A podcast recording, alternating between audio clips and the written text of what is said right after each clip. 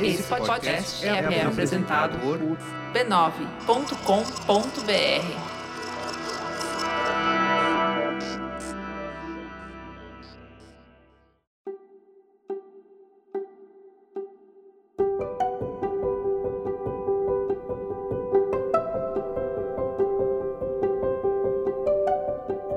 Eu lhe dou as boas-vindas ao Autoconsciente. Este é um podcast que entende você, para você se entender melhor, entender a sua mente e as suas emoções. Eu sou Regina Gianetti, uma instrutora e praticante de mindfulness acima de tudo, mas em essência, alguém como você, apenas um ser humano em busca de felicidade e paz interior. Eu faço esse podcast para compartilhar reflexões e ações para uma vida com mais autoconsciência, e a minha intenção é que ao terminar um episódio você se sinta melhor do que quando ele começou.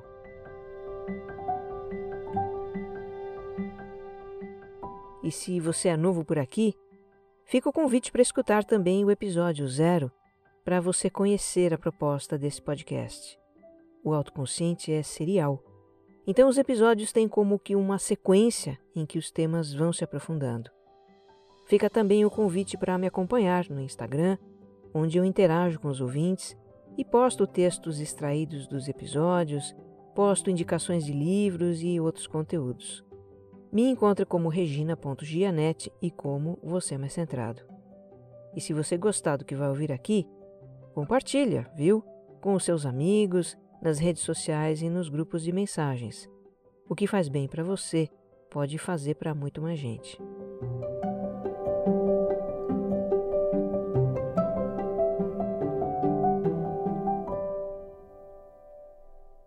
Episódio 65 Saúde Mental Sem Tabu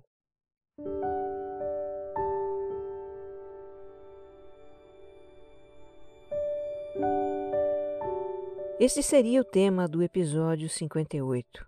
Aquele, lembra, que na última hora eu engavetei para começar a falar da pandemia. E agora eu volto à questão da saúde mental, porque afinal isso continua sendo importante. Na verdade, se tornou ainda mais importante com tudo que está acontecendo neste ano de 2020.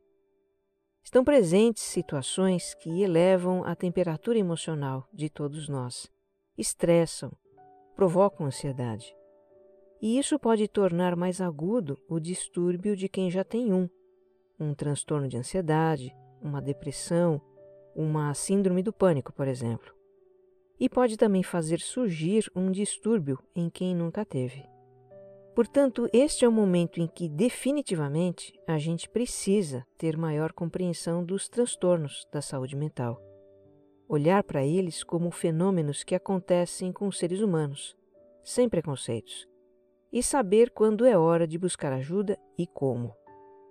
Porque, infelizmente, existe muita desinformação a respeito desse assunto. A desinformação faz da saúde mental um tabu para muita gente. Existe uma variedade de distúrbios com causas diversas, sintomas diversos. É realmente um tema complexo. E por desconhecimento, tem quem ache que tudo é coisa de louco, ou minimize, achando que se trata de fraqueza, de frescura, e não é nada disso, né? Transtornos mentais são disfunções da atividade cerebral que afetam o humor, o comportamento, o raciocínio, trazem sintomas físicos e sofrimento psíquico também. E isso prejudica a qualidade de vida, os relacionamentos, pode incapacitar a pessoa para o trabalho, para a vida em sociedade. Por desinformação, também, muitas das próprias pessoas que sofrem desses transtornos não sabem bem o que têm, não têm clareza de que tipo de ajuda procurar, nem falam do assunto com ninguém, por receio do julgamento alheio. Ou porque elas mesmas não aceitam o fato de ter um distúrbio da mente, o que é bastante comum. Então, em vista de tudo isso, a minha intenção é dar espaço para quem teve ou está tendo a experiência de um transtorno, para quem sabe tirar um pouco o peso desse tabu. Ouvintes do autoconsciente compartilham aqui sobre crises de ansiedade, sobre depressão e compulsões. Eles contam sobre suas sensações, seus pensamentos, que tipo de ajuda buscaram e também o que aprenderam sobre eles mesmos. E por falar em ajuda, veja no texto de descrição deste episódio uma relação de profissionais e instituições que estão dando, neste momento da pandemia, um acolhimento gratuito ou num valor muito acessível para pessoas que têm algum distúrbio da saúde mental. As indicações também estão nos meus perfis no Instagram.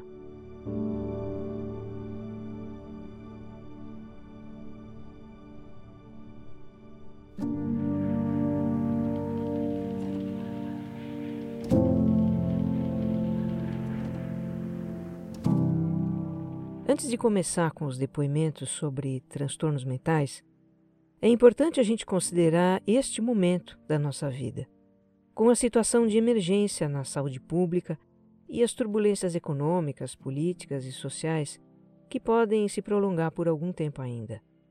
É muita coisa acontecendo no Brasil e no mundo que nos desestabiliza emocionalmente. Eu estava ouvindo a entrevista da doutora Marilda Lippe para o podcast Detetives da Saúde.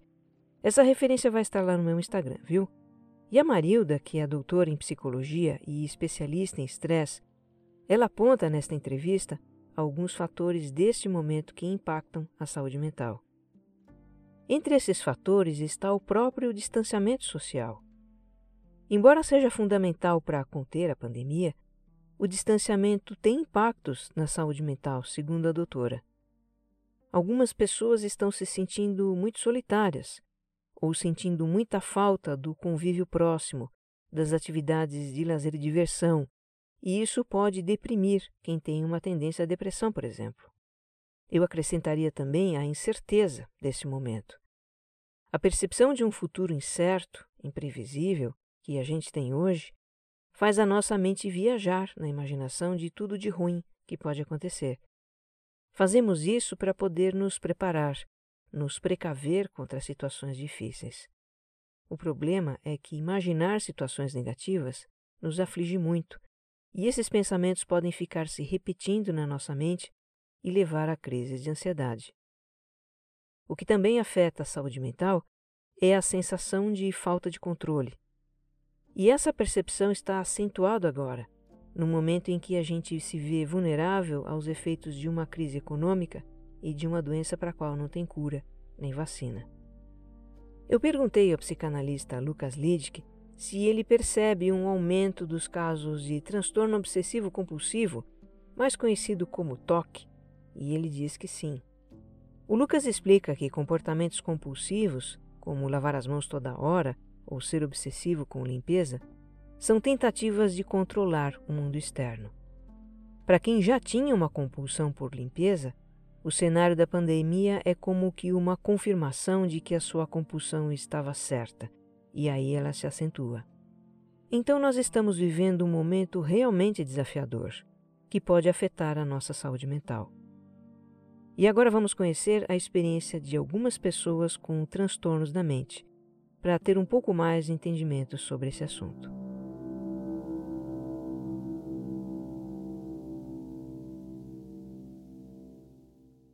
Quais são os sinais de que não estamos mentalmente saudáveis? Essa é uma boa pergunta para a gente entrar no assunto, e é uma pergunta do Wagner, pernambucano de Belo Jardim, que teve transtorno de ansiedade. Segundo ele, quando as situações de ansiedade ficam intensas e começam a afetar o seu trabalho, os seus relacionamentos, é porque a saúde mental não está bem e é hora de buscar ajuda.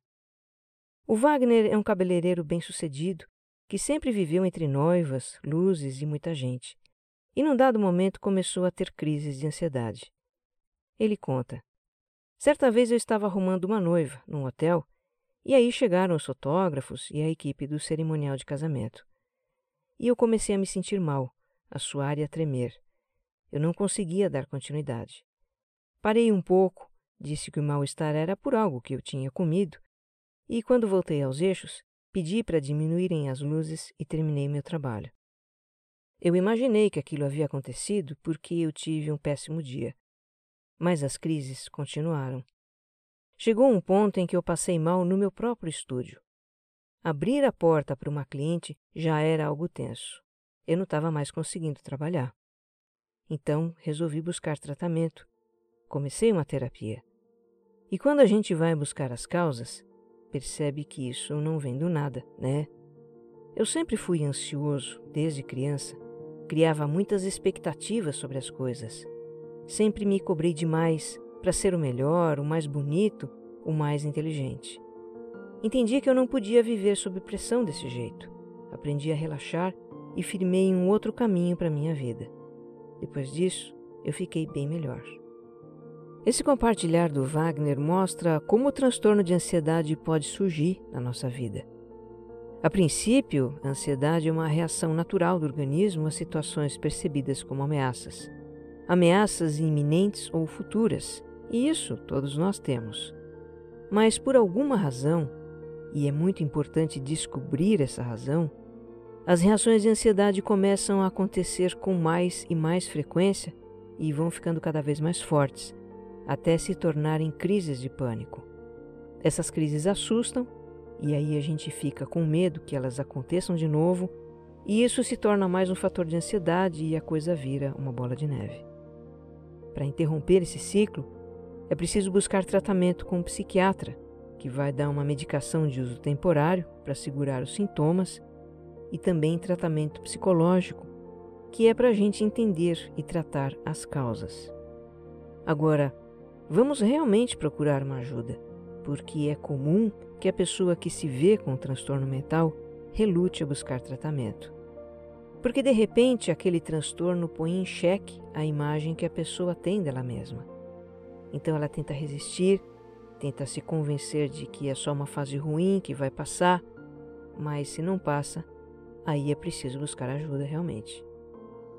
Aceitar que precisava de tratamento foi o maior desafio da Rosângela, paulistana da cidade de Poá. Numa fase de sobrecarga de trabalho e desilusão amorosa, ela começou a ter sintomas de depressão e crises de ansiedade. Ela conta: Desde cedo fui julgada e cobrada como uma mulher forte e tive que reconhecer humildemente a minha fragilidade. Admitir que eu precisava de colo foi constrangedor. Mas afinal ela se permitiu receber ajuda, fez o seu tratamento e teve alta da terapia. O que ficou dessa experiência foi se conhecer como ela realmente é, uma pessoa com medos, inseguranças e anseios, como toda pessoa. Hoje eu entendo que isso também faz parte de mim, diz a Rosângela.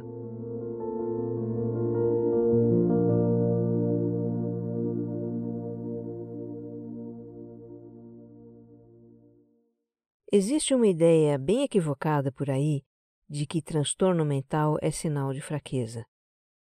Mas se fosse mesmo isso, será que pessoas decididas e batalhadoras também teriam?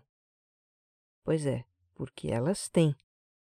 Escuta a história da Ana Paula de Santo André, em São Paulo. Ela é técnica de enfermagem, mãe de duas meninas e foi casada com um homem que aparentemente não dava sorte com o emprego. Para segurar a onda da casa, Ana Paula trabalhava em dois hospitais, fazia plantões, a sua vida era bem puxada. Chegou a comprar uma lanchonete para o marido tocar, mas não deu certo. Ela conta: Descobri que, na verdade, ele não gostava de trabalhar e a lanchonete acabou sobrando para mim. Mas aí eu chutei o balde e enfrentei toda a dificuldade que envolve uma separação litigiosa. Até então, eu estava ótima. Um ano e meio depois, reencontrei um amigo de infância que disse ser apaixonado por mim. E me permiti viver isso. Me apaixonei. Mas moramos em cidades diferentes. Isso pesou. Ele não quis vir embora. E eu, que sempre fui forte, desabei. A Ana Paula entrou num processo de desalento que culminou numa depressão. Depressão que é um estado permanente de tristeza, de apatia, de perda de interesse pela vida. É diferente da tristeza que a gente sente por um tempo, devido a uma experiência dolorosa. Porque neste caso, a gente acaba superando e não perde interesse pela vida. Mas no caso da Ana Paula, era a depressão realmente. Ela não tinha mais vontade para nada. No começo passava o dia no quarto, só levantava para ir trabalhar. Depois, começou a faltar ao trabalho. Ela, que já cuidou de muitos pacientes com depressão, não imaginava que essa doença fosse tão difícil. As pessoas falam para você reagir, mas você não tem forças para isso, ela diz. Aqui tem um aspecto importante e não muito conhecido dessa doença. Do ponto de vista fisiológico, a depressão é uma espécie de paniquímica do cérebro. Acontece uma deficiência do cérebro em produzir substâncias que fazem a gente ter motivação para a vida, fazer as coisas de que gosta, trabalhar, se divertir. A dificuldade para levantar da cama, típica do quadro de depressão, não é por desânimo ou preguiça. É que a pessoa realmente não consegue levantar da cama. Outro fato sobre a depressão é que ela tem graus: o grau leve, o moderado e o grave. E na grande maioria dos casos, a cura passa obrigatoriamente pelo uso de medicamentos receitados por psiquiatra. Algumas pessoas resistem a tomar remédio tarja preta, têm medo dos efeitos colaterais. Mas não tomar é pior. O que esse medicamento faz é repor as substâncias que o cérebro não está sendo capaz de produzir. Aí a pessoa se sente melhor. Ela vai aos poucos recuperando a motivação e, com o tempo, o cérebro volta a produzir essas substâncias naturalmente, até que o uso do remédio pode ser suspenso. Agora, em paralelo com esse tratamento, é fundamental fazer psicoterapia. Isso vai ajudar o paciente a encarar as situações da vida de uma forma diferente para não voltar a ter depressão. E foi isso que Ana Paula fez. Depois de algumas semanas de tratamento, ela já se sentia melhor e continua se cuidando, porque o processo é longo. Vida que segue, ela diz.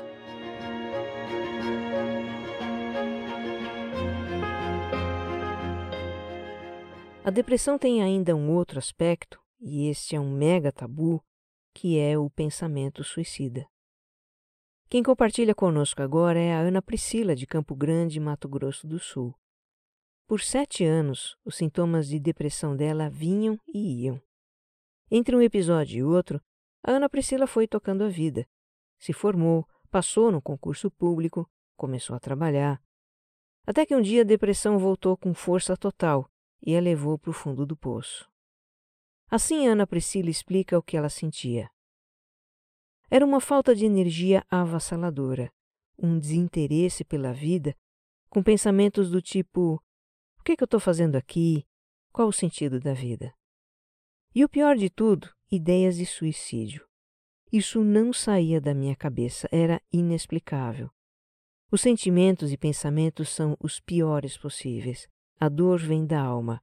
É algo surreal que só quem passa de fato entende. A ideia de findar a própria vida passa mesmo pela cabeça de uma pessoa severamente deprimida. Ela se sente muito mal. Fica atormentada por sentimentos de que nada vale a pena, de que não tem saída, de desespero. A vida perde a cor, o calor, os sabores, o brilho. Sem essa química do bem-estar que o cérebro produz, viver se torna realmente insuportável. Agora, isso desaparece quando a pessoa faz o tratamento. A Ana Priscila começou a fazer o dela e saiu da crise. Já com a terapia, ela aprendeu a não se julgar tanto nem se cobrar perfeição o tempo todo. Porque a autocobrança severa, ela nos deixa muito descontentes conosco mesmos.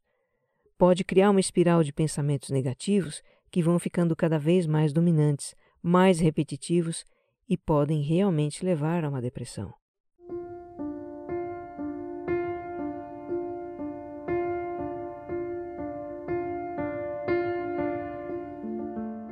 Existe uma estreita relação entre o tipo de pensamentos que temos e distúrbios da saúde mental. Hoje, isso está muito claro para Társila, de Belo Horizonte.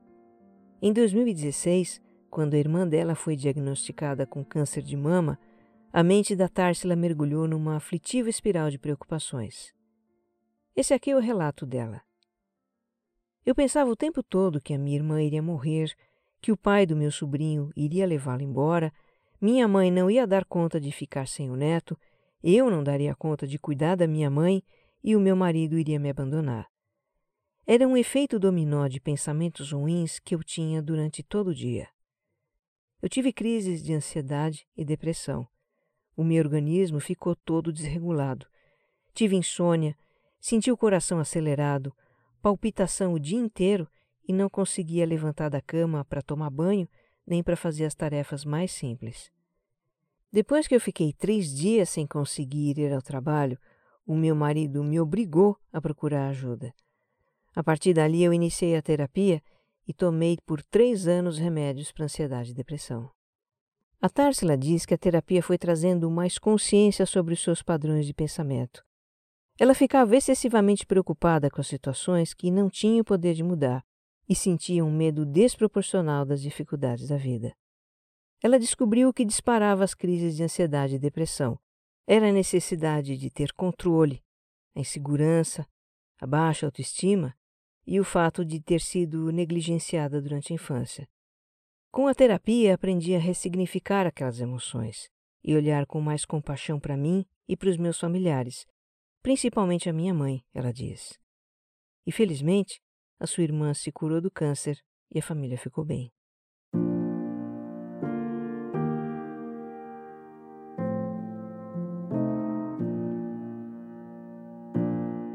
Teoricamente, se os nossos pensamentos nos fazem sofrer, seria só não tê-los e ficaria tudo bem.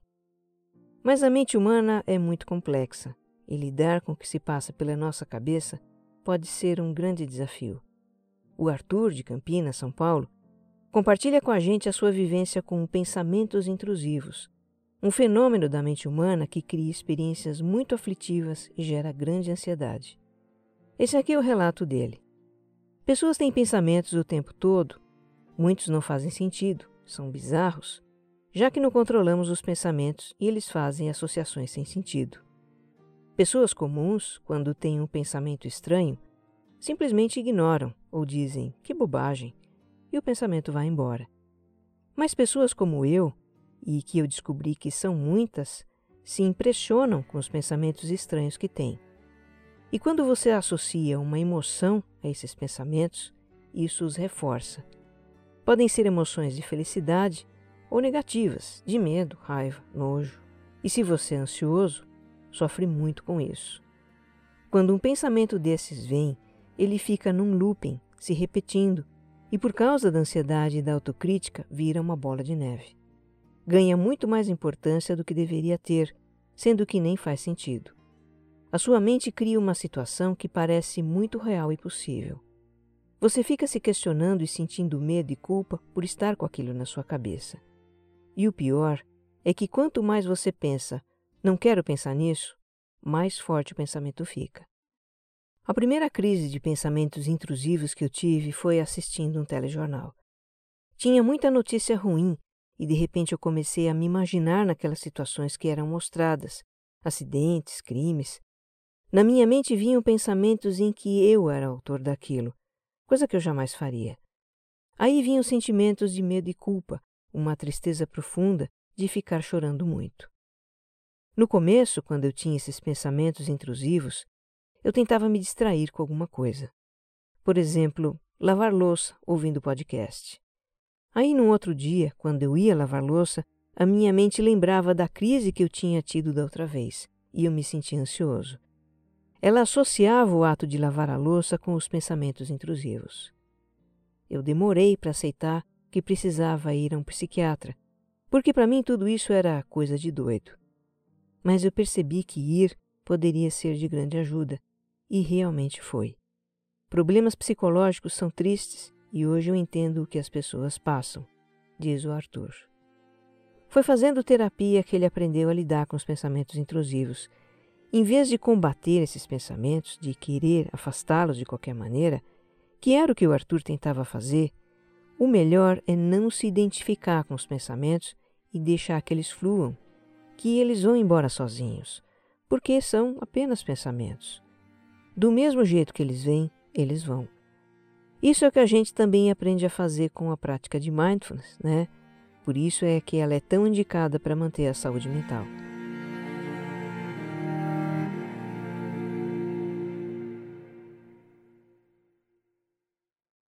Um outro transtorno compartilhado por ouvintes foi a compulsão.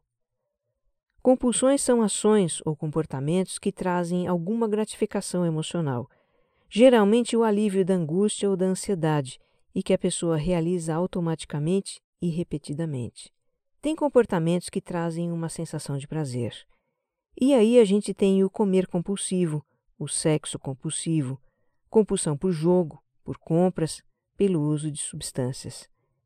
Tem também o comportamentos que são fisicamente desconfortáveis, até mesmo dolorosos, mas que mesmo assim aliviam um desconforto emocional. A Ellen de Belo Horizonte lida há 17 anos com a tricotilomania, que é a compulsão por arrancar os fios de cabelo. Ela passa a semana sem tirar um único fio, mas de repente bate uma crise de ansiedade por algum motivo e aí ela arranca os cabelos, às vezes sem perceber. Tem uma área do seu couro cabeludo, no topo da cabeça, onde os fios pararam de crescer. Ela usa uma prótese capilar para cobrir essa região. A Ellen teve uma infância difícil, de eventos traumáticos, e no princípio ela roía as unhas quando se sentia muito ansiosa. Aos 13 anos ela fez um procedimento químico que danificou os cabelos, e quando eles começaram a crescer de novo, ela arrancava alguns fios que nasciam rebeldes. Era para ela um alívio arrancar aqueles fios indesejáveis, e isso acabou se tornando uma compulsão. Ao fazer terapia, a Ellen compreendeu que a compulsão de arrancar os cabelos está ligada a um sentimento de culpa que ela sentia. Uma culpa por não se considerar boa o bastante, algo que vinha lá da infância. Hoje ela está trabalhando isso, já perdoou os pais e agora está trabalhando para perdoar a si mesma. Então veja como as causas dos distúrbios podem ser profundas, né? E é por isso que a gente precisa de apoio, de uma psicoterapia, de uma psicanálise. Existem várias abordagens de tratamento psicológico para ir fundo nas causas dos transtornos.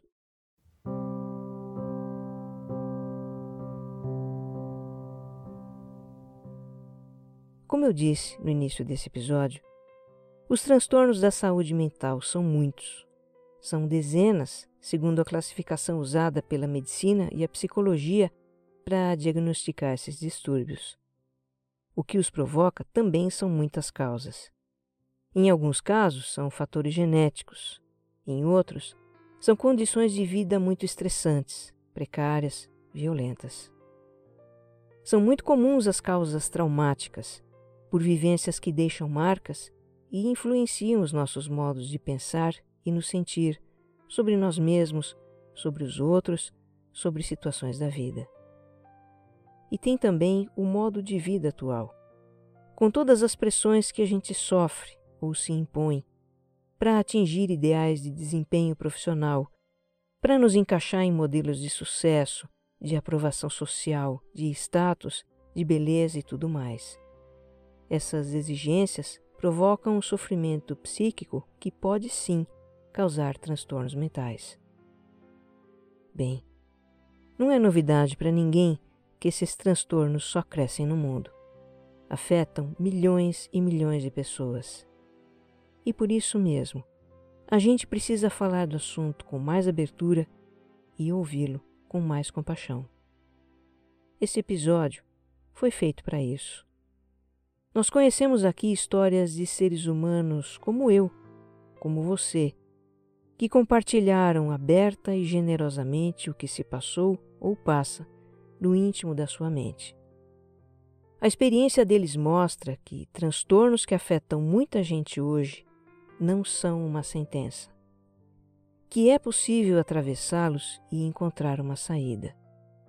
É uma travessia que não se faz sozinho, mas com o amparo de quem foi preparado para amparar. O primeiro passo é a gente que dá.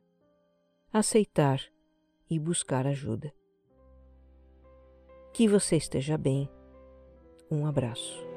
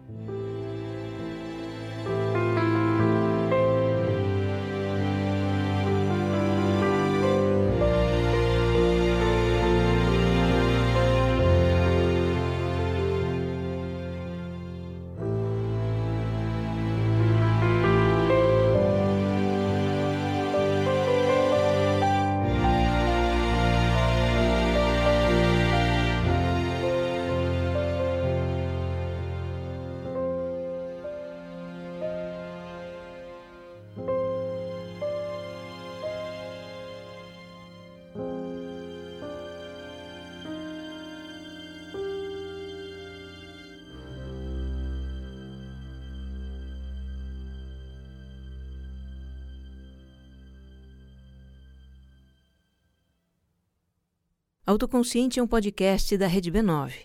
Roteiro e apresentação de Regina Gianetti. Edição de som, Jéssica Correia. Capas e publicação, AG Barros.